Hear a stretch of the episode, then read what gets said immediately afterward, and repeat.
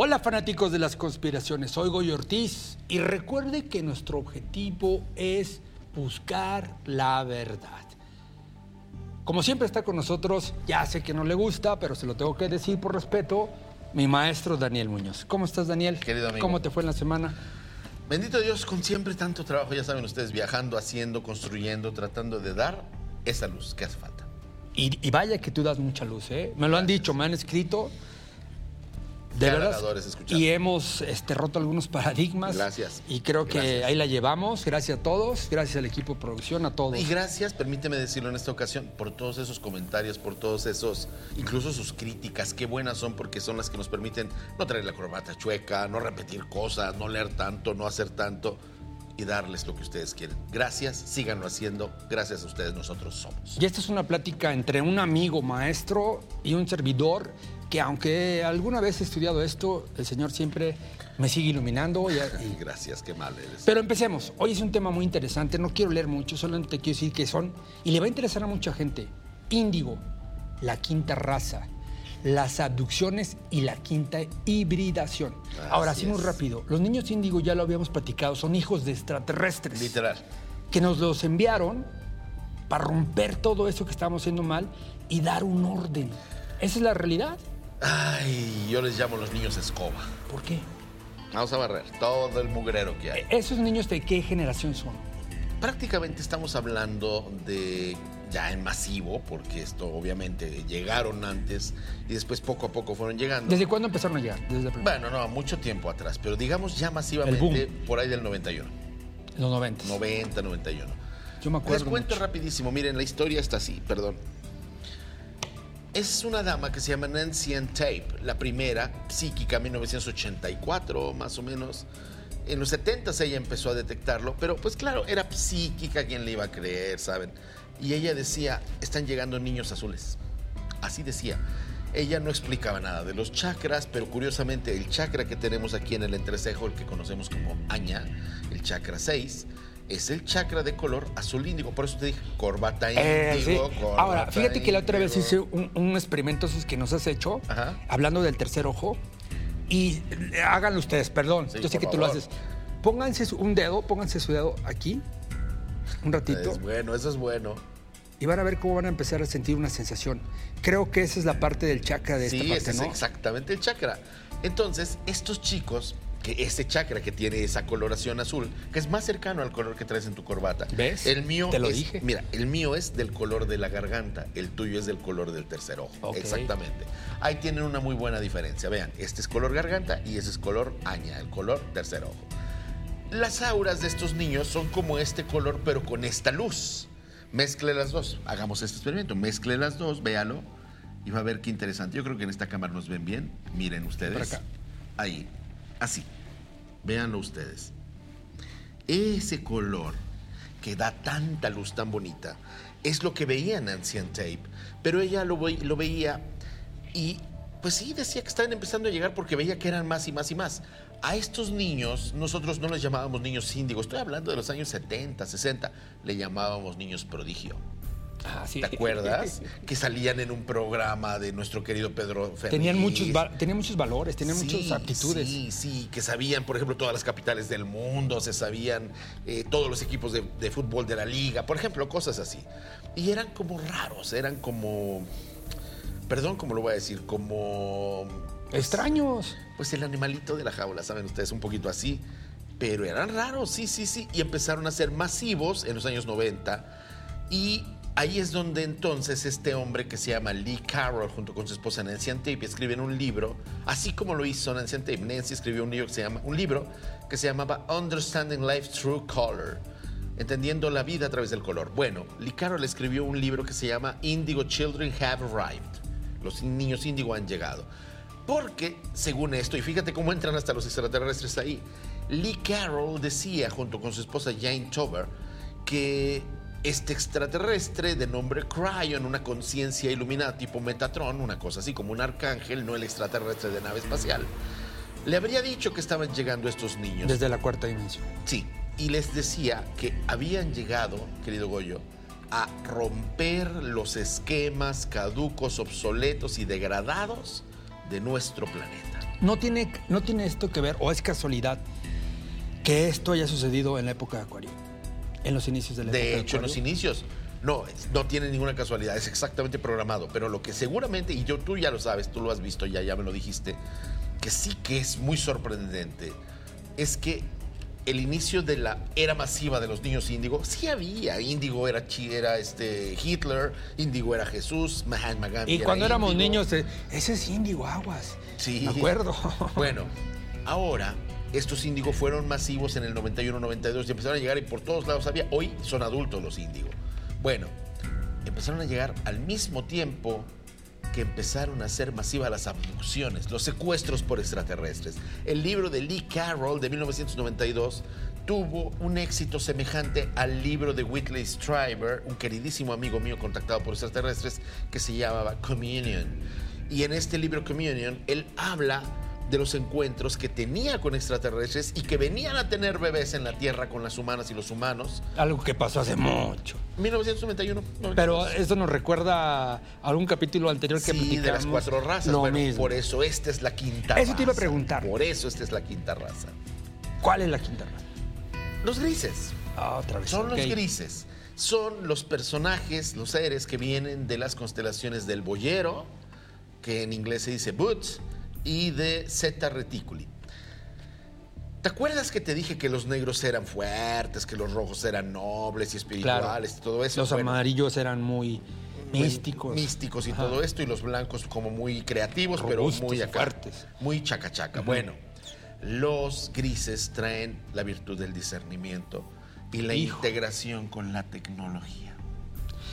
¿Te fijaste que las tablets llegaron en el mismo año? Eh, ¿Quiere decir, esto. eh, quiere decir que esto es un plan que no se había terminado y que de alguna manera nuestro creador mandó a estos niños sí, sí, o quien haya porque algo como que una tuerca se zafó y teníamos que mandar tuercas para arreglar. Sí. Eugenio Siragusa me mostró hace muchos años un diagrama que fue de los primeros que hizo, que es el que están viendo ustedes ahora, que habla de estas civilizaciones.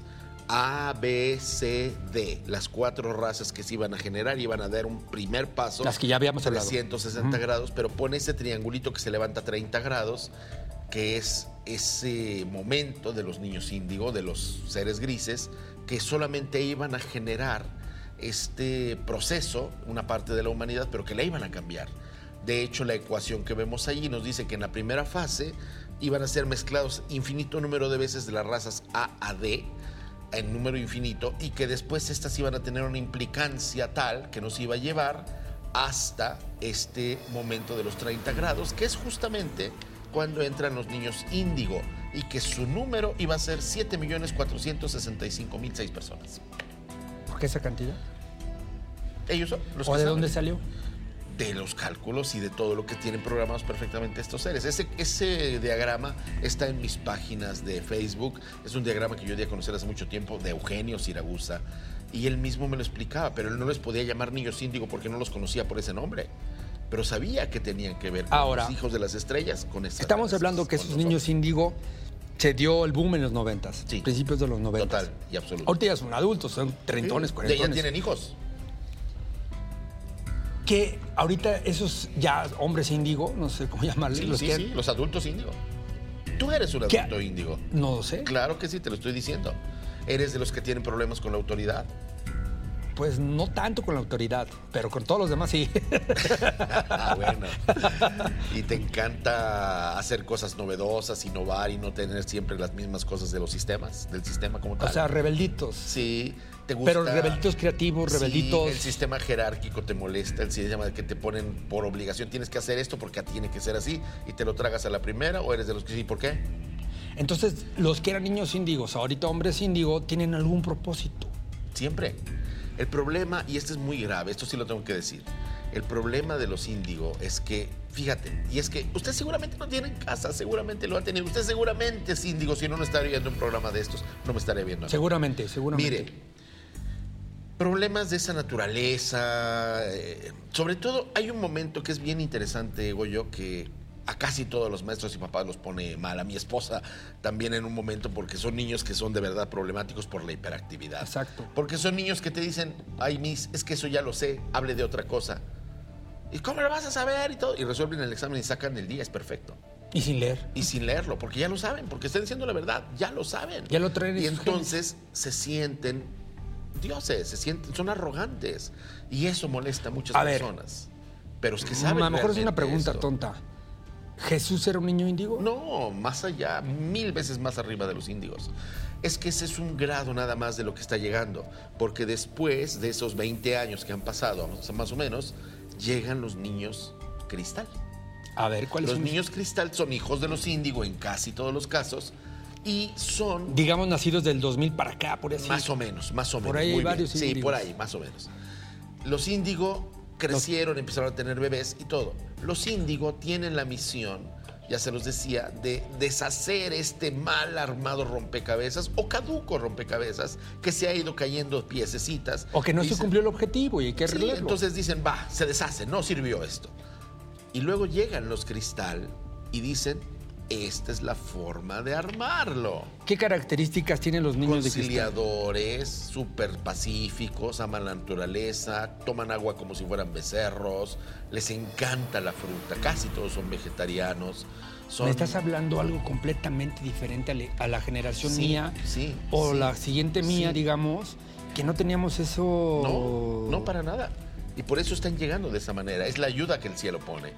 Estos niños nacen siempre de hogares funcionales, buscan nacer de hogares funcionales. Un día deberíamos hacer una serie, un programa, no sé, de esto porque todos nosotros nacemos programando nuestra vida. O sea, tú eliges tu padre, tu madre, la historicidad, el momento económico, social, político, cultural, económico, geográfico en el que naces. No hay nada que no esté programado.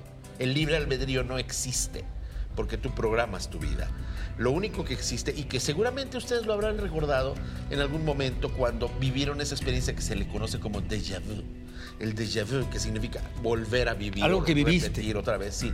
En realidad no es, querido Hoyo, un algo que ya viviste, sino un algo que estás apenas viviendo. Y te acuerdas de tu programa. Es como yo escribí estos guiones. Aquí estoy poniendo niños índigo y todo, y la quinta raza. Y de repente estoy oyendo contigo y hablamos de la quinta raza y digo, claro, y después de la quinta raza tengo que hablar de los niños índigo porque me acuerdo de mi guion. Y entonces te llega un recuerdo como esto ya lo viví. No, no lo viviste. Ya lo estás viviendo, lo estás haciendo bien. Es un recuerdo del futuro. Ok, por ¿Viste eso qué pues, interesante?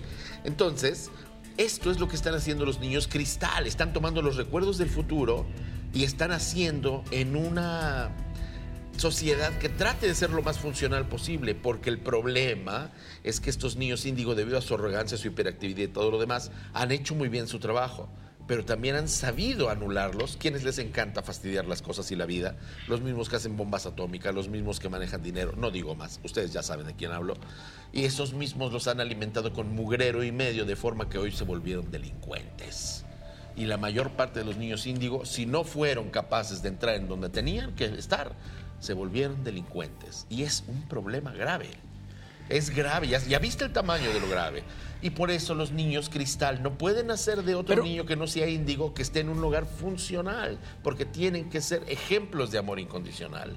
Ahora, estos niños, bueno, ya no son niños índigo, ya deben ser señores cristal. Sí, sí, Sus sí. descendencias son los de son los, Son los este, cristales. cristal. Y te das cuenta, cristal y Cristo es la misma palabra, el mismo lexema.